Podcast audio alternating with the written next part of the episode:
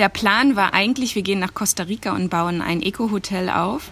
Das haben wir auch ähm, wirklich über ein Jahr lang gut durchgezogen, bis wir dann das super perfekte Grundstück gefunden haben. Also wir standen auf diesem Grundstück, guckten aufs Meer und dann war klar, das ist es leider nicht. Einfach aussteigen. Der Auswanderer-Podcast. Stell dir vor, du verkaufst dein ganzes Hab und Gut, bis du nur noch zwei Koffer hast und gehst dann mit deiner Familie auf Weltreise. Und zwar nicht nur für ein paar Monate, sondern für Jahre. Das ist die Geschichte meines heutigen Gastes. Wie sie inzwischen in Panama sowas wie eine zweite Heimat gefunden hat, das hörst du gleich. Wenn du dich übrigens mit anderen Auswanderern austauschen möchtest, zum Beispiel auch mit den Gästen aus meinem Podcast, dann komm in unsere geschlossene Facebook-Gruppe. Da bekommst du auch noch mehr Infos und Inspiration rund ums Auswandern und Leben in der Ferne. Den Link dazu gibt es auch in den Show Notes. Ich freue mich sehr, wenn du da rüberkommst in die Facebook-Gruppe. Und wie immer, wenn du Menschen kennst, die auch Fernweh haben, die auch gerne im Ausland leben möchten oder mit der Familie um die Welt reisen, dann empfehle Ihnen meinen Podcast einfach aussteigen, damit Sie sich hier eben Ideen und Tipps holen können. Vielen Dank dafür. Mein Podcast. Panama liegt im Herzen Mittelamerikas zwischen Costa Rica und Kolumbien und ist ein Land voller Gegensätze. Große Teile des Landes sind Dschungel und Nationalparks und mittendrin taucht dann plötzlich die Hauptstadt Panama City auf. Topmodern und riesengroß und hat ungefähr so viele Einwohner wie Berlin. Auf der anderen Seite gibt es einen Vulkan, viele Buchten und hunderte Inseln, wo die Menschen ein ganz einfaches Leben führen. Auf Bocas del Toro, einem Inselarchipel im Nordwesten Panamas, lebt mein heutiger Gast Antje Thiele mit ihrer Familie. Zusammen mit ihrem Mann und ihrem Sohn ist Antje seit Jahren auf Weltreise und 2019 nach Panama gekommen. Hier haben sie inzwischen eine Daueraufenthaltsgenehmigung und leben auf den Bocas. Wie es ist, mit Kind auf Weltreise zu gehen, wie das funktioniert mit der Schule, mit Geldverdienen unterwegs und vor allen Dingen, wie das Leben auf Panama ist, was die Bocas so besonders macht und wie sicher es dort ist, darüber und über noch viel mehr sprechen wir jetzt. Herzlich willkommen im Podcast. Hallo Antje. Hallo Niklas, schön, ähm, dass ich dabei sein darf. Ja, schön, dass du hier bist. Man hört gleich noch ein paar Hunde im Hintergrund. Ja, das ist in Panama hier auf dem Bockers äh, keine Seltenheit. Denn hier ist immer Bauarbeiten, Hunde, Affen. Also es ist wirklich Leben im Hintergrund auch. Es tut mir leid an dieser Stelle. Alles gut, alles gut. Wenn du bei dir aus dem Fenster schaust, das ist immer die erste Frage. Was siehst du da aktuell, außer den Hunden? Äh, Dschungel und äh, eine Affenfamilie, denn die Brüllaffen sind gerade zu Besuch. Also wer jetzt im Hintergrund Brüllaffen hören wird, dann kann ich ganz klar sagen, äh, es sind die Affen nebenan auf den Bäumen. genau. Das heißt, die brüllen den ganzen Tag oder wie? Nein, aber manchmal treffen Gruppen aufeinander und dann kommunizieren sie so. Oder wenn sie sich über irgendwas aufregen, wie zum Beispiel Regen. Ich glaube, Regen mögen sie wirklich überhaupt nicht. Ähm, dann äh, wird's echt laut. Oder morgens, wenn die Sonne aufgeht. Sie sind wie der Hahn. Weil du bist nämlich auf Bocas del Toro, das habe ich in der Einleitung schon kurz gesagt. Für die, die noch nie was davon gehört haben, beschreib doch mal, was, was ist das? Also das ist ein Inselarchipel, aber wie muss man sich das vorstellen? Genau, das ist äh, an der Karibikseite ähm, sozusagen von Panama ein Inselarchipel aus mehreren hunderten Inseln und wir wohnen auf der Hauptinsel im Moment Isla Colón. Man bewegt sich auf der Insel hauptsächlich halt mit Taxi oder Bus oder man hat ein eigenes Auto oder mit Fahrrad oder läuft. Aber ansonsten gibt es natürlich hier sehr viele Taxiboote, wo man von Insel zu Insel springen kann oder Leute besuchen kann, die ebenfalls auf äh, Hausbooten wohnen oder auf äh, Segelbooten und so weiter. Also es ist wirklich etwas anderes und ja, es ist einfach ein tolles Klima. Es ist immer so um die 26 bis 30 Grad und immer Sonne, immer Tropen und immer etwas laut, wie man wahrscheinlich im Hintergrund immer hören wird. Ja, also zu Panama sprechen wir gleich nochmal ausführlich. Wir wollen aber gleich mal mit eurer Geschichte starten oder mit deiner Auswanderung. Zwar beginnt die ja schon 2006, da hast du Deutschland verlassen und bist in meine Heimat, die Schweiz, gezogen. Das war so quasi der erste Schritt. Wie kam es dazu? Genau, ähm, ich hatte in äh, Potsdam damals äh, Grafikdesign studiert und es war ziemlich schnell klar gewesen, dass das einfach äh, zu werbelastig ist und dass ich eher in die freie Kunst wechseln möchte. Und so habe ich mich umgeschaut und irgendwie kam die Schweiz immer mehr ins Blickfeld und so bin ich in die Schweiz ausgewandert 2006. Erstmal zum Studium und habe da ähm, ja, Fotografie studiert, später noch den Master in Fine Arts gemacht und mein Mann kam dann halt auch ein halbes Jahr später und hat dort als Ingenieur gearbeitet. Und dann sind irgendwie schwuppsdiwupps sechs Jahre daraus geworden. ja, weil ihr habt dann 2013 seid ihr Eltern geworden in der Schweiz und dann ist offenbar etwas passiert, denn ihr habt euer ganzes Hab und Gut verkauft und seid glaube ich, ein Jahr später auf eine Weltreise aufgebrochen. Vielleicht kannst du dazu etwas mehr erzählen, wie es überhaupt zu diesem Punkt kam, eben in der Schweiz diese Entscheidung zu treffen. Wir verkaufen alles und gehen jetzt mit einem Baby auf Weltreise. Genau, für manche ist es ziemlich verrückt. Für uns äh, die beste Entscheidung ever. Bevor wir, also unser Sohn kam im November 2013 auf die Welt und vier Monate später, also unser Sohn war vier Monate, sind wir auf Weltreise gegangen. Aber die ganze Planung ähm, war natürlich schon viel, viel früher. Also wir haben alles zwei Jahre lang geplant, circa, haben uns überlegt, wie wir das machen, dass wir anfänglich erstmal unsere Wohnung untervermieten und dann erstmal gucken und dann entscheiden. Es war dann relativ schnell klar, dass wir nicht zurückgehen werden. Und ja, so kam es, dass unser Sohn da geboren ist in Zürich, aber nach vier Monaten haben wir das Land verlassen, wir haben alles verkauft, weggegeben. Ähm, das war dann wirklich nur noch die Basic-Sachen, die wir behalten hatten und die wir dann nach und nach später ähm, aufgelöst haben noch und zusätzlich verkauft hatten. Ja, es hat sich gut angefühlt. Ähm, wir hatten halt zwei Jahre bevor wir gestartet sind eine Auszeit gemacht in Südostasien, weil mein Mann so viele Überstunden hatte, dass er nicht mehr wusste mit seinem Chef, wie er das anders handeln kann, als dass er mal drei Monate am Stück gar nicht arbeiten geht. So waren wir in Südostasien und irgendwie haben wir uns da sehr wichtige Fragen für unser Leben gestellt. Wie soll es weitergehen? Wollen wir Familie? Wie soll das mal später aussehen? Und da war klar, es wird nicht die Schweiz, es wird nicht Europa. Wir wollen raus, wir wollen mehr miteinander, wir wollen was zusammen aufbauen, wir wollen Familie aber nicht im Sinne von Europa. Das passte nicht zu uns irgendwie von den Vorstellungen. Und dann ging es los in die Planung. Also es war von Anfang an klar, das wird jetzt eine längere Reise mit unterschiedlichen Destinationen, weil eine Auswanderung wolltet ihr ja nicht. Weil eine Auswanderung bedeutet ja im Prinzip, ne, ich ziehe in ein Land und bleibe erstmal da. Der Plan war eigentlich, wir gehen nach Costa Rica und bauen ein Eco-Hotel auf. Das haben wir auch ähm, wirklich ähm, über ein Jahr lang gut durchgezogen, bis wir dann das super perfekte Grundstück gefunden haben. Also wir standen auf diesem Grundstück, guckten aufs Meer und dann war klar, das ist es leider nicht. Warum? Es war nicht das, was wir uns erträumt hatten. Natürlich äh, diese ganzen Dinge, die im Laufe der Zeit dazugekommen sind, die sind einem ja vorher nicht bewusst. Und ich fand äh, unsere Entscheidung dann sehr gut zu sagen, okay, das ist alles super, wir könnten das jetzt machen, aber irgendwie stimmt's nicht für uns. Und dann war einfach fest, wir wollen, was wollen wir eigentlich? Genau, wir wollen eigentlich weiter. Wir wollen uns Dinge angucken, wir wollen mit unserem Kind noch mehr Zeit miteinander verbringen, jetzt nicht ein Hotel aufbauen so waren wir die ersten, ja, knapp anderthalb Jahre in Costa Rica, haben uns das Land sehr, sehr gut angeguckt, also kennen es wirklich sehr gut und haben dann entschieden, nein, wir wollen weiter und sind dann halt in verschiedenste andere Länder noch mit unserem Sohn unterwegs gewesen und haben die Zeit sehr intensiv genutzt. Das heißt, ihr seid dann weitergereist. Ich glaube, ihr wart auch länger eben auch in Asien unterwegs. Nimm uns da mal mit. Welche Länder standen auf der Liste und wie lange seid ihr da in der Regel geblieben in diesen Ländern? Genau, das hat immer mit den Visabestimmungen zu tun, aber wir waren eine längere Zeit in Südostasien, Malaysia, Thailand, Singapur waren wir auch und natürlich Indonesien. Ähm, haben auf den verschiedensten Inseln da gelebt und äh, uns alles angeguckt äh, mit anderen Familien, die dann auch nach und nach auf Reisen gingen, connected und Genau, haben uns an die Visabestimmung gehalten. Das ist natürlich, hat sich jetzt alles ein bisschen geändert. Aber es sind dann meistens so drei Monate, dann musste man raus oder man konnte verlängern und wie auch immer. Haben uns dann aber auch ähm, Europa angeguckt, waren lange in, auf den Kanaren, auf der kleinen Insel La Palma. Wunderschön. Und haben uns auch aber natürlich unseren Traum erfüllt. Vor allen Dingen den Traum meines Mannes, äh, nach Hawaii zu gehen und waren dort nochmal eine längere Zeit äh, auf Hawaii was ein bisschen, ähm, ja, schwierig war, weil zur Zeit, als wir da waren, der Vulkan ausgebrochen ist. Oh. Aber oh. es wird nicht langweilig, wenn man unterwegs ist, das definitiv.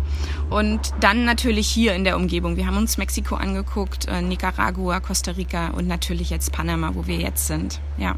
Ja, Wahnsinn. Wie muss man sich das praktisch vorstellen? Also wie geht sowas? Wie plant man sowas? Oder ist das halt einfach, man steigt den Flieger, äh, also bucht sich vorher ein Ticket, steigt den Flieger und sucht sich danach irgendeine Unterkunft? Oder wie habt ihr das gemacht? Genau, so ist der normale Plan meistens, den wir nicht haben.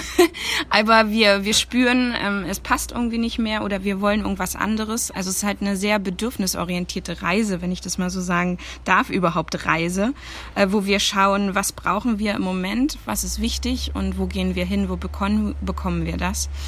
Viel natürlich auch unseren Sohn mittlerweile einbeziehen können der dann äh, sagt, ja, ich möchte jetzt das oder das ist mir wichtig, wie jetzt hier in Panama, ich möchte mehr Freunde um mich herum haben.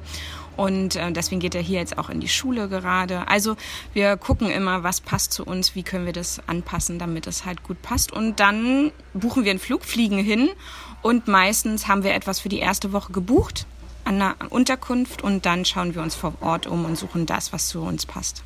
Und das heißt, ihr seid mit leichtem Gepäck unterwegs? Genau, die letzten ähm, acht Jahre waren wir mit ähm, anfänglich zwei Koffern und jetzt, weil unser Sohn doch etwas mehr hm. Spielzeug hat, äh, drei Koffern unterwegs, ja. Ja, weil viele fragen sich, also man kennt das ja auch von Instagram, äh, im Moment gibt es immer mehr Familien, die eben zeigen, wie sie weltweit unterwegs sind, teilweise äh, welche in einem Camper, andere dann wiederum eben so wie ihr, dann in unterschiedlichen Apartments oder auch in Häusern, die, die gemietet werden. Auf der anderen Seite ist ja so, das eine eben, man sieht ne, die, die können diese tollen Orte sehen. Was ist dann aber so die, die Schwierigkeit eben, wenn man so lebt? Also, weil du hast auch gerade gesagt, eben auch mit dem Kind. Also, viele denken wahrscheinlich, gut, dein Sohn ist jetzt älter, aber als ihr losgeflogen seid mit einem vier Monate alten Baby, was ist, wenn da was passiert? Wo geht man zum Arzt? Wo macht man seine Vorsorgeuntersuchung und all, all diese Sachen? Ähm, wie, wie einfach oder wie schwierig ist das Leben dann so, wie ihr es lebt? Für uns einfacher. Weil okay. wir müssen uns eigentlich an niemanden, äh, nach niemanden richten oder äh, irgendwelche Regeln einhalten, sage ich jetzt mal, sondern wir erstellen die Richtlinien so, wie wir denken, dass es zu uns passt und unserem Sohn. Wie soll ich sagen, wenn wir ankommen, also als er noch ein kleines äh, Baby war, war es extrem einfach, weil was brauchen Baby anderes als die Eltern? Nichts.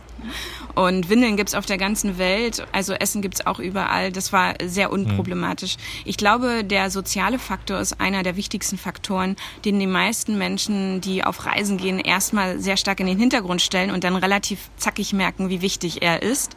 Denn die Connection zu anderen, also gerade wenn das Kind auch älter wird, andere Freunde und so weiter, das ist halt extrem wichtig. Und wir sind äh, ziemlich lange in, äh, mit anderen Reisefamilien auch teilweise sogar zusammen gereist, äh, die auch Kinder hatten, haben zusammen gelebt. Wir haben früher auch, vielleicht reden wir ja da später nochmal drüber, auch Vocations äh, organisiert. Das heißt halt, dass sich Familien getroffen haben, die zusammen ähm, ja die Kinder dann betreut haben und die meisten haben halt nebenbei noch online gearbeitet. Also da gibt's äh, sehr, sehr viele Möglichkeiten und ich glaube, wir sind äh, sehr gut da drin. Ich würde sagen, wir sind Meister darin geworden, genau zu wissen, was wir brauchen im Moment und es dann dem dementsprechend anzupassen. Ja, weil jetzt einige sich bestimmt auch fragen, äh, Thema Schule, das heißt, du musst ja dann selber wahrscheinlich unterrichten. Ne? Gut, du hast vorhin erzählt, dein Sohn geht jetzt zur Schule, aber wie, wie habt ihr das zum Beispiel gemacht? Genau, da wir nicht in Deutschland gemeldet sind, das wissen die meisten vielleicht nicht, unterliegen wir nicht der deutschen Schulpflicht. Also unser Sohn muss nicht in die Schule gehen. So war er die ersten Jahre eigentlich Freilerner. Also er durfte sozusagen lernen, was für ihn wichtig war und wie er es für richtig hält, hielt, es zu erlernen. Also das heißt, dass er ja bestimmte Sachen halt besser konnte, glaube ich, als andere Kinder und manche Dinge aber vielleicht auch nicht so gut konnte, die nochmal andere Kinder in dem Alter mhm. vielleicht schon haben werden oder können. Also das ist halt der große Unterschied, aber es war ein großer Luxus, den wir unserem Kind ermöglichen konnten. Und jetzt war der Zeitpunkt irgendwie, dass er meinte, jetzt will ich das aber irgendwie mal ausprobieren, dieses System Schule. Was ist das? Was ich nur kenne von anderen, die sagen, oh, Montag fängt die Schule wieder an. Und er wollte natürlich gerne ähm, mit seinen Freunden, die er hier gefunden hat, auch zusammen sein. Und somit war ganz klar, okay, wir probieren es aus und ähm, er entscheidet, aber ähm, komplett mit. Also es ist keine Entscheidung, die wir getroffen haben als Eltern, sondern das ist eine Entscheidung, die unser Sohn getroffen hat. Und genauso darf er auch wieder entscheiden, wenn das nicht mehr für ihn passen sollte. Ja. Interessante Strategie. Also ich glaube, das äh, gibt sehr wenige, die das machen, die sich das wahrscheinlich halt auch trauen. Also weil es, weil es, glaube ich, auch schon ein bisschen eben damit zu tun hat, dass man halt auch das Selbstbewusstsein mitbringt, eben so auch zu leben und, und so leben zu wollen. Die einen fragen sich vielleicht jetzt auch, ja, ich wünsche mir das, aber B, wie, wie mache ich das finanziell? Wie habt ihr das gemacht, diese ganze Zeit unterwegs zu sein, eben äh, in unterschiedlichen Häusern zu schlafen, äh, Flüge zu buchen und so weiter? Da sind ja Kosten entstanden. Habt ihr unterwegs gearbeitet und wenn ja, was habt ihr gemacht? Wie habt ihr das finanziert? Genau, eine der wichtigsten Fragen überhaupt. Wie finanziert man es und äh, wie macht man das mit der Schule? Äh, die wichtigsten haben wir schon Punkte. abgehakt. Ja, haben wir schon abgehakt. Genau, also finanziell kann ich einfach sagen, die ersten Jahre ähm, hatten wir noch die Wohnung untervermietet in der Schweiz. Äh, das erste Jahr haben da noch Einnahmen bekommen, hatten ja auch viel verkauft und haben von unserem Ersparten gelebt und haben uns im Laufe der Zeit jetzt unser eigenes Business unterwegs aufgebaut. Plus, ähm, dass ich jetzt im Moment halt für andere andere externe Unternehmen im Bereich Marketing und Grafik arbeite. Also komplett virtuell. Nicht vor Ort bei jemandem im. Büro, sondern virtuell von ja. unterwegs. Dafür braucht man Computer und Internet. Das war's. Das ist mittlerweile ja seit äh, Corona sowieso äh, super, super gut möglich so haben wir, sind wir leicht eingestiegen. Man muss ja sagen, als wir auf Reisen gegangen sind, wurden wir erstmal Familie. Das war ein viel größeres Thema als wie verdiene ich jetzt Geld, sondern unser Kind war vier Monate alt und ähm, somit war das erste Jahr halt ein bisschen geprägt von, mhm. wo bauen wir unser Hotel und ähm, wen haben wir da eigentlich in unsere Familie aufgenommen. Und das äh, andere Thema kam erst nach und nach. Wir hatten angefangen, dann Vacations zu organisieren für andere Familien, die sich dann weltweit getroffen haben in Spanien, wir haben es in Indonesien organisiert, in Deutschland und so weiter und ähm, sind dann aber nochmal davon abgerückt und haben unser Business ein bisschen anders positioniert. Genau. Ja, also ich kann das nur empfehlen. Du hast den Instagram-Kanal vorhin auch erwähnt, Nuba. Äh, den verlinke ich natürlich auch in den Show Notes in der Folgenbeschreibung. Da gibt es auch immer am Wochenende ein Takeover, wo also Familien, die auch auf Reisen sind, den Kanal übernehmen, Einblicke in ihr Leben geben, auch eben solche Fragen, wie ich sie gerade gestellt habe, beantworten, eben aus ihrer Sicht, wie sie das machen. Also total interessant für, für Menschen, die das, die das auch mal ausprobieren wollen, ähm, um auch zu sehen, ist das überhaupt was, was für mich. Wir haben jetzt eine ganz lange Einleitung gemacht mit, ja. mit deiner Geschichte. Wir wollen auf jeden Fall jetzt über, über Panama reden und zwar aus dem Grund, weil ihr seit 2019 die Residency habt. Das heißt, ihr habt euch committed, da eben Panama auch zu, zu einem Art Mittelpunkt zu machen, wo ihr auch mal länger seid, wo ihr länger lebt. Ihr lebt da jetzt kumuliert zusammen, glaube ich, auch schon über zwei Jahre und deswegen wollen wir auch mal ein bisschen eben über, über Panama reden, was dieses Land so ausmacht. Warum eben habt ihr euch für dieses Land entschieden, wo ihr doch in der ganzen Welt unterwegs war? Genau. Gute Frage. Ich weiß auch nicht, wie wir hierher kamen, aber wir sind hier gelandet und ich bin sehr happy darüber. Ich glaube, es hatte natürlich damit zu tun, dass wir anfänglich geschaut haben, okay, es ist halt weltweit betrachtet auch äh, sehr positiv, eine Residency zu haben, plus ähm, ja auch die Möglichkeit zu haben, vielleicht hier in Zentralamerika einen Ort zu haben, wo man immer wieder hingehen kann. Und so kam halt Panama immer mehr in den Fokus und den Fokus und wir haben uns sehr viele Informationen zusammengetragen und so weiter. Und dann war eigentlich klar, okay, wir machen das. Zur damaligen Zeit waren die Residenzbestimmungen ein bisschen anders als heutzutage. Und das war einfach super gut. Panama, muss man einfach sagen, ist ein großes Land und sehr vielschichtig und vielseitig. Das ist natürlich einmal die Pazifikseite, aber auch die Karibikseite. Und beides ist so anders und auch ob man in der Stadt wohnt oder auf dem Land wohnt oder in den Bergen wohnt, also oder auf der Insel wohnt, da gibt es halt doch sehr viele große Unterschiede und das macht es halt auch so spannend. Und ich glaube, wir haben uns für die Bockers entschieden, weil es halt einfach so wild ist noch und so ursprünglich für mich. Also es ist noch so einfach alles. Es ist nicht ja, es ist nicht so kompliziert. Es macht es ähm, irgendwie einfacher, das Leben und schnell einzusteigen. Wenn ich mit meinem Sohn durch die Stadt fahre, ruft man seinen Namen an der Ecke und winkt ihm zu und so. Und das ist einfach schön, so also Teil von, von der Gesellschaft hier zu werden, was ähm, relativ einfach für uns war, sage ich jetzt mal. Relativ, Anführungsstrichen. Und gleichzeitig natürlich die Panama und ihre Kultur um einen zu haben und die Sprache und die Liebe zur Musik und die Natur und das Meer und die Sonne. da gibt es sehr viel. Ich kann ins Schwärmen kommen. Ja, ist das eher in dem, also auf dem Flecken, ähm, wo ihr lebt, ein, ein ursprünglicheres Leben, also ein einfaches Leben oder wie lebt ihr da? Ja, ich, ich denke schon, dass man es als einfacher bezeichnen kann, weil es halt nicht die großen Shopping-Malls gibt, die einen ablenken von allem. Also ähm, wir haben unser Haus. Unser Haus hat noch nicht mal Fenster im Sinne von Glasfenstern. Wir haben keine Klimaanlage. Wenn ich aus meinem Fenster gucke, sehe ich ähm, einfach ein Moskitonetz, was mich schützt vor den Moskitos da draußen. Ähm, ansonsten mhm. ist das Haus so gut wie offen. Ein wundervolles Gefühl, den ganzen Tag draußen sein zu dürfen. Immer irgendwie leicht verbunden mit dem Grün um einen herum. Also und dadurch, dass es hier ja keine Jahreszeiten gibt, sondern nur Regen und äh, Trockenzeit, ähm, ist es auch immer grün. Es ist immer grün. Es ist immer ein schönes Klima. Es geht hier auch nie hoch bis auf 40 Grad oder so. Also klimatisch ist es einfach für uns sehr gut. Aber man muss natürlich auch sagen, Pazifik und Karibikseite unterscheiden sich dann natürlich auch noch mal ein bisschen. Alleine schon die Regenzeiten ja. und auch was für Leute da wohnen und so weiter. Genau. Ja, apropos Leute, wie sind wie sind die Menschen da? Ist es halt eben so dieses Karibik-Feeling? Was, was man eben von anderen karibischen Inseln kennt? Oder also Spanisch ist wahrscheinlich auch so Hauptsprache da, ne? Ja, genau. Spanisch ist die Hauptsprache, die ich äh, mehr schlecht als recht. Also es ist nicht so einfach. Ich bin vielleicht auch nicht das große Sprachengenie, aber ich bin stetig dabei. Und ansonsten ähm, gibt es natürlich eine große Expat-Gemeinschaft hier von Familien von wirklich überall aus der Welt, von Neuseeland über Südafrika, äh, USA, aber auch hier aus Argentinien, Venezuela, aber auch ein paar Europäer, nicht ganz so viele. Also es ist wirklich sehr, sehr international auf der einen Seite und auf der anderen Seite natürlich die Panama, die hier leben, plus natürlich die ähm, Tribes um eine herum. Ähm, da bin ich natürlich nicht so involviert, aber man sieht sie immer wieder auch, die San Blas-Inseln, das sind ja auch so eine sehr wunderschönen Inseln hier, die so eine speziellen handwerklichen Sachen erstellen, die findet man hier auch immer wieder in den Shops. Also ich finde, es ist sehr abwechslungsreich und sehr international und das gefällt mir persönlich total gut. Das heißt, ihr bewegt euch auch eher in so einer Expat-Community, also mit Leuten, die dahin gezogen sind und weniger wahrscheinlich mit Einheimischen, die, die halt da eben aufgewachsen sind. Ne? Also ich würde mal sagen, unsere Freunde sind Expats, obwohl die auch schon mhm. so viele Jahre hier wohnen. Ich weiß nicht, kann man noch Expats dann sagen, die hier 25 Jahre leben? ich ja. weiß es nicht genau.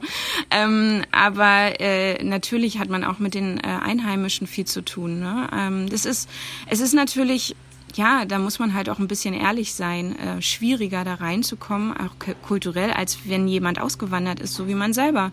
Mhm. Dann ist es natürlich einfacher, da irgendwie Connections zu finden.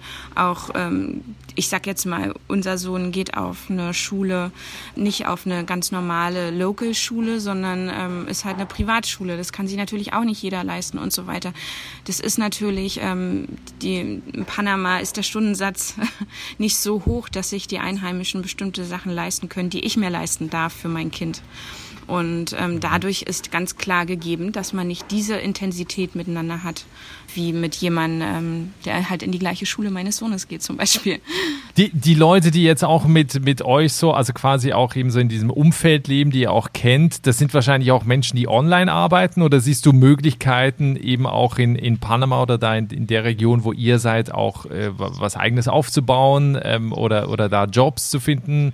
Ähm, wahrscheinlich Jobs eher schwieriger. Ne? Eher schwieriger, nicht möglich sozusagen. Also mhm. daher ist die beste Möglichkeit, das einfach online zu machen und demnach natürlich auch, wenn zum Beispiel wie bei mir, in meinem Fall die Kunden aus Europa kommen, andere Stundensätze zu nehmen als hier. Hier liegt der Stundensatz bei 2 Euro, bei 2 Dollar 50, ähm, circa. Ja. Also plus, minus, äh, mehr oder weniger manchmal. Und ähm, da kann man sich natürlich ausrechnen, ähm, ja, was man am Ende verdient, wenn ein Local hier einen Job hat für diesen Stundensatz. Ja, mhm. das ist schwierig.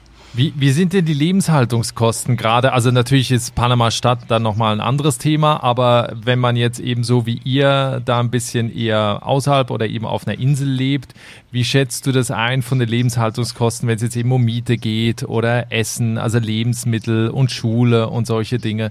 Genau, wie immer im Leben, du kannst es preiswert haben und du kannst es sehr teuer haben, aber im Generellen kann man sagen, Panama ist nicht billig. Also äh, Panama ist schon Gehör ein hobener Kostenaufwand egal was, egal mit Essen, egal ob Unterkunft und so weiter. Also es ist, man braucht nicht denken, dass man hier alles für 100 Euro bekommt. Das ist nicht der Fall.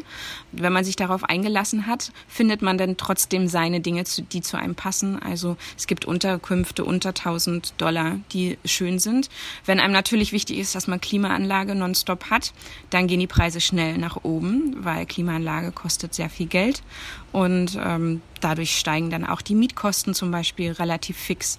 Ähm, es kommt so ein bisschen darauf an, wie man sich wohlfühlt und wo man gerne leben möchte und wie man gerne leben möchte. Und die Lebens, äh, also ich sage jetzt mal Lebensmittel sind auch die Preise sehr stark gestiegen. Wenn man aber auch da wieder sagt, wir bleiben bei den lokalen Dingen wie Papaya, Ananas und alles, was es hier gibt, dann ist es trotzdem noch ähm, relativ okay, glaube ich. Wenn man aber sagt, ich brauche die exotischen Dinge ähm, und ich bin Veganer und ich brauche ganz spezielle Sachen, vielleicht, die es nur abgepackt aus den USA importiert zu essen bekommen, dann ist es natürlich viel, viel teurer. Viel, viel teurer. Das kann ich ganz klar sagen. Gut, ich meine, ja. der Starbucks Soja Latte Macchiato, den, den gibt es natürlich nicht. Dafür gibt es andere tolle Restaurants, die sind auch sehr, sehr gut. Also wirklich kann man auch einen tollen Kaffee kriegen. Gibt es Dinge, die du vermisst in Panama? Ähm, ja, im Moment wünschte ich mir manchmal Thailand, weil ich das Essen so sehr liebe. Also mein Mann und ich schwärmen gerade vom thailändischen Essen. Wenn du jetzt meinst zu Deutschland, dann unsere Familie und unsere Freunde. Aber ansonsten nichts. Nö. Mhm. Vielleicht ein Thema noch, was auch viele immer interessiert, ähm, Thema Sicherheit. Wie empfindest du das? Gab es schon mal schwierigere Situationen, auch seitdem ihr in Panama seid? Oder ne, du hast vorhin gesagt, keine Fenster äh, zu Hause. Äh, dementsprechend kann natürlich da irgendwie jeder rein und raus. Ähm, aber gab es mal Situationen oder sagst du, das äh, Thema Sicherheit ist da kein Thema? Ich glaube, äh, Bockers ist da ich weiß auch nicht, wir haben hier so eine kleine Oase entdeckt an Sicherheit. Also ich werde, ich kann mich hier total frei bewegen mit meinem Sohn, auch abends, tagsüber. Ich kann überall hingehen, überall hinfahren. Ich habe nicht das Gefühl, dass ich äh, mir Sorgen machen muss. Hingegen, wo wir in Mexiko waren, sah das ein bisschen anders aus. Und wir wurden auch schon ausgeraubt in äh, Costa Rica. Also da gibt's viele Möglichkeiten, aber hier ist wirklich das Gefühl von Sicherheit. Das ist einer der wichtigsten Punkte für mich, halt auch als Frau mit meinem Kind die sich auch gerne alleine bewegen möchte, ist das einfach super gewährleistet und das finde ich ganz, ganz toll. Also das ist äh, ein ganz großer Pluspunkt, ja. Wenn wir uns einmal so diese mehr als zwei Jahre in Panama anschauen, was würdest du sagen, so rückblickend bisher war der schönste Moment? Oh Gott, da gab es so viele. Ich glaube, ähm, ich kann das gar nicht so sagen, dass es der Moment ist. Ich glaube, es sind immer die Momente, äh, wo alles passt für uns. Ähm, das sind diese freien Momente, wo wir am Strand sind und unser Kind äh, einfach so wild rumspielen darf, was es gerne möchte und ähm, Kokosnüsse öffnen darf, ins Meer springt und Leute um uns herum sind. Ich glaube, diese Momente sind schon toll. Freunde hier zu finden, mit denen man sich trifft ähm, oder Familie, die uns besucht. Das waren auch tolle Momente. Mm. Aber auch die Residency in der Hand zu halten und irgendwie zu wissen, wow, cool, wir haben jetzt hier die Möglichkeit, nicht nur in Europa, sondern auch hier in Panama etwas aufzubauen für uns, das war auch ziemlich gut, glaube ich, ja. Ja, das hat sich ja leider verändert. Vielleicht kannst du das nochmal kurz sagen. Ich glaube, im letzten Jahr gab es da eine Änderung. Ähm, vorher war es relativ einfach, so eine Residency zu bekommen. Wie sieht es denn heute aus für Leute, die dauerhaft nach Panama wollen? Also die äh, Residenzbestimmungen haben sich verändert, aber ich glaube ähm, zu wissen, für Rentner ist es gleich geblieben. Also die müssen, glaube ich, einen bestimmten Satz haben und dann dürfen sie ja ihren Visa-Status äh, starten, also die Residency. Aber ich sage jetzt mal für Leute, die hier gerne äh, wohnen möchten und nicht Rentner sind, die äh, müssen mindestens, ich glaube es sind 200 oder 250.000. Das hat sich auch alles ein bisschen geändert. Da muss man noch mal ganz genau nachgucken. Ähm, aber circa spielt ja auch letztendlich bei der Summe nicht so eine große Rolle. Etwas investieren, das heißt ein Grundstück kaufen, ähm, ja, oder viele kaufen auch mittlerweile, die wir getroffen haben, in Panama City Apartments und vermieten sie dann unter und es gibt dir die Legitimation, halt die Residency hier zu mhm. starten. Genau, bei uns war das noch ein bisschen anders. Ähm, wir mussten sozusagen Geld bezahlen und den Rechtsanwalt und noch andere Dinge und müssen äh, mindestens alle zwei Jahre ins Land einreisen. Ja, deswegen, also das war ja eigentlich lange auch so ein Geheimtipp eben auch für digitale Nomaden, die irgendwo einen festen Sitz gesucht haben, wo sie halt auch einen Firmensitz haben können äh, und so weiter. Und da war Panama natürlich immer super. Jetzt halt durch diese Änderungen äh, schwieriger geworden. Ne? Schwieriger und trotzdem sehe ich sehr, sehr viele, die das wahrnehmen, die einfach ja. sagen, ähm, ich finde es auch lukrativ zu investieren, zum Beispiel in ein Apartment in Panama City oder hier in ein Grundstück, weil es ist eine Touristengegend, also hier kommen immer Leute, was man kann immer was vermieten. Auch in Panama City gibt es viele, wie man sich vorstellen kann, die regelmäßig dorthin gehen. Und also es ist äh, für viele auch sehr attraktiv, die einfach das Geld natürlich zur Verfügung haben, ja. Ja, welche Tipps gibst du Menschen mit, die nach Panama auswandern wollen, ähm, die, die auch das Land so auf dem Schirm haben und sagen, das wäre eigentlich ein Traum, da zu leben? Was sind so deine Do's and Don'ts? Auf jeden Fall sich erstmal ähm, die verschiedenen Regionen noch anzuschauen, um zu gucken, was für einen sich gut anfühlt. Also es ist eher die Pazifikseite mit langen Stränden und meiner Meinung nach auch sehr amerikanisiert oder in der Großstadt oder auf dem Berg oder doch lieber dieses Inselleben hier vor Ort. Ich glaube, das sollte man sich wirklich genau angucken, um für sich abzuwägen, wo gehört man hin, wo fühlt man sich wohl. Und natürlich auch, und das machen die meisten, glaube ich, nicht, und das ist ein großes Problem, sich wirklich Regenzeit und Trockenzeit anzuschauen. Denn auch die Regenzeiten kommen und die muss man ja auch irgendwie überleben. Und wenn einen das so stresst mit den Mücken und dem ganzen Regen und so weiter, dann muss man sich das auch wirklich angeguckt haben. Das finde ich, glaube ich, einen ganz, ganz wichtigen Punkt. Also das Klimatische einerseits und natürlich dann Schule, wenn das überhaupt eine Rolle spielt, wenn man halt Kinder hat, die in die Schule gehen, ja. Ja, das der Klassiker, auch für die, die nach, nur nach Mallorca auswandern und plötzlich feststellen, wie der Winter auf Mallorca eigentlich ist, wenn man immer nur den Sommer da verbracht hat. genau, genau, das ist, das ist genau der Punkt. Also ein Urlaub von zwei Wochen ist nett, aber vielleicht auch mal den in der Regenzeit zu machen um sich ja. da so ein kleines Bild äh, zu bauen und auch die ganzen Inseln anzuschauen. Die li Leute leben so unterschiedlich. Also wir haben wirklich Leute, die leben auf den Segelboot, äh, die leben auf kleinen Inseln in einem Haus und haben ein Boot, wo sie hin und her fahren. Die leben auf äh, Inseln oben auf dem Berg. Also es ist, ist so viele verschiedenste Möglichkeiten zu leben, dass man da halt genau für sich abwägen muss, was für einen passt und ähm, wie man es gerne möchte, abgeschieden oder doch lieber mittendrin in der Stadt oder doch nicht. Ähm, und so weiter. Also da hat, bietet Panama ein super, super großes Spektrum. Das ist toll. Um den Bogen noch zum Anfang zu schließen, was empfiehlst du Menschen, weil ihr habt ja in so vielen Ländern gelebt, äh, jetzt nicht natürlich für, für irgendwie Jahre, aber doch für, für eine lange Zeit. Ihr wisst, wie es ist, sich eben in neue Kulturen einzufinden, sich auch anzupassen, sich eben damit auch zu arrangieren mit Dingen, die halt anders sind, als man es von zu Hause kennt. Was gibst du Menschen generell mit, die auswandern wollen? Also jetzt mal unabhängig, ob das jetzt eben Panama ist oder ob das Asien oder ob das eben nur Spanien ist zum Beispiel. Also Sprache ist auf jeden Fall ein großer Punkt. Also wenn ich kein Spanisch hier sprechen würde, würde mir ganz viel einfach wegfallen, was ich einfach nicht erleben darf, weil ich einfach nicht mit mit dabei sein darf. Also Sprache ist ein ganz wichtiger Punkt. Also sei es Spanisch, Englisch sowieso, weil die Welt spricht Englisch und nicht Deutsch. und ein weiterer Punkt ist natürlich extrem offen zu sein und sich auf neue Kulturen auch einlassen zu wollen, ja, und auch zu können ab einem gewissen Punkt. Also nicht das, was man die letzten Jahre erlebt hat in seiner eigenen Heimat, ist äh, woanders halt gang und gäbe, ganz im Gegenteil. Und äh, wenn man sich da öffnet und ähm, Neues auf einen zukommen lässt, dann sind natürlich auch die eigenen Kinder ja so offen und dann ist ganz, ganz viele tolle Sachen möglich nicht. Also ich sage immer noch ein gutes Beispiel, gerade wo unser Sohn noch ein bisschen kleiner war, hatten wir uns zum Beispiel auch eine Nanny geholt, die uns einfach so ein bisschen unterstützt hat im Tag. Aber das war gar nicht der Punkt, sondern wir wurden Teil einer riesigen Gesellschaft. Jeder kannte meinen Sohn in der Stadt ab diesem Moment, weil die Nanny ihn natürlich überall mit hingenommen hatte.